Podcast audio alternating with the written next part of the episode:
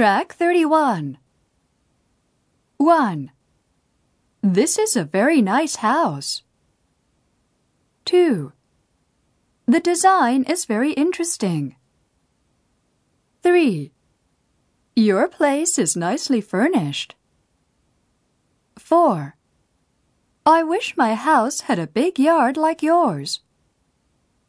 5. You must be an interior designer.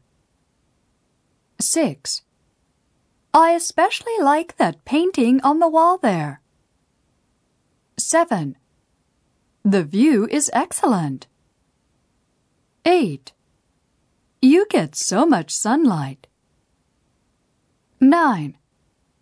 Can you show me around your house? 10. Your house is in a very nice neighborhood.